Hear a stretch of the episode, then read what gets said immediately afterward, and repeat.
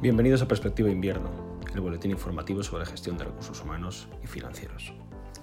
Mi nombre es Enrique Torres, director de consultoría de recursos humanos en Mercer, y quería compartir con vosotros mi artículo sobre los valores insustituibles. Ascender y definir la pirámide moral del comportamiento humano puede tener muchas aristas, pero lo que sí debería resultar más sencillo habría de ser el dotar esa pirámide de contenidos, de niveles y sobre todo de valores. Aquellos que definen la calidad de las personas, la validez atemporal de sus comportamientos y motivaciones y la aspiración por generar espejos de certidumbre dentro de las más altas cotas éticas que pudieran encontrarse y existir. Mucho se ha escrito y probablemente se seguirá escribiendo sobre la figura de Rafael Nadal. Y digo probablemente porque un hombre de su temperamento, logros y cualidades excepcionales merece como mínimo que se escriba mucho y bueno sobre él. A los que nos gusta el deporte y particularmente el tenis, y a tantos otros que no les gusta en absoluto, nos vienen a la cabeza esos valores y características fundacionales que definen tanto los valores de Rafa como sus hazañas, muchas de ellas épicas. Resiliencia, esfuerzo, sacrificio,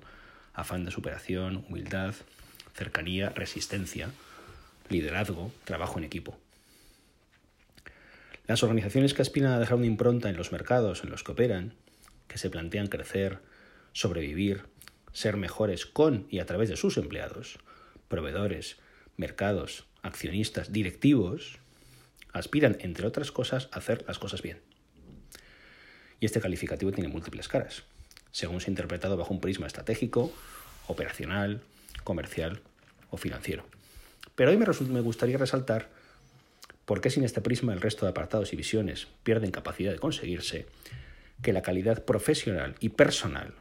de las personas es la variable última, definitoria, del éxito empresarial. Variable que permite combatir contra las adversidades, reconocer las oportunidades en medio de una maraña de dificultades, la que hace aspirar a conseguir mejoras en el día a día y en plazos mensuales, trimestrales o anuales, la que llega a identificar opciones de crecimiento en regiones o en zonas de difícil acceso, la que acepta el fracaso como una posibilidad porque permite afrontarlo cara a cara y gestionarlo, la que consigue que te levantes y te caes, la que en suma saca lo bueno de cada situación, aprendes de ella y mejoras continuamente. ¿Le suena? Hace muchos años que los primeros estudios que se elaboraron en este contexto demostraron de forma cuantitativa y cualitativa que disponer de profesionales capaces, válidos y motivados revierte directamente en los resultados empresariales. Al igual que los bosques de árboles enormes y frondosos que pueblan la tierra no nacieron ni crecieron en dos días ni en dos años, así las organizaciones, para reconocer, cultivar, desarrollar y motivar esta calidad definitiva, han de operar con unos objetivos claros, con departamentos de recursos humanos poderosos, y con una conexión insoslayable con el proyecto corporativo durante muchos años. Y de ese modo, aplicar diferentes metodologías para reconocer el talento clave dentro de la organización y fuera de ella, evaluar las competencias y aptitudes definitorias de esa calidad personal para potenciarla y retenerla, formar y desarrollar mediante la base de esas competencias personales el perfil que permita desarrollar los conocimientos esenciales y las competencias profesionales para su negocio. Consolidar una cultura de valores conectados con el esfuerzo, el crecimiento rentable, el cumplimiento de objetivos y el desarrollo de un proyecto corporativo que sea a la vez orgullo de aquellos que lo integran hoy y envidia deseable del talento por captar y por venir.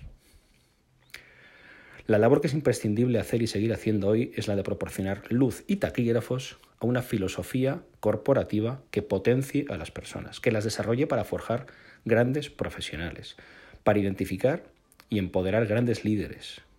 y que en sus manos no haya reto que no se pueda superar, pero siempre desde una cultura que se asiente en los valores,